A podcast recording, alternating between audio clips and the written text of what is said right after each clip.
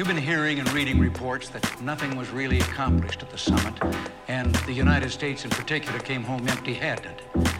Well, this was my seventh summit, and the seventh time I've heard that same chorus. You know, might be appropriate, a noted bullfighter wrote a poem, a few lines of which do seem appropriate.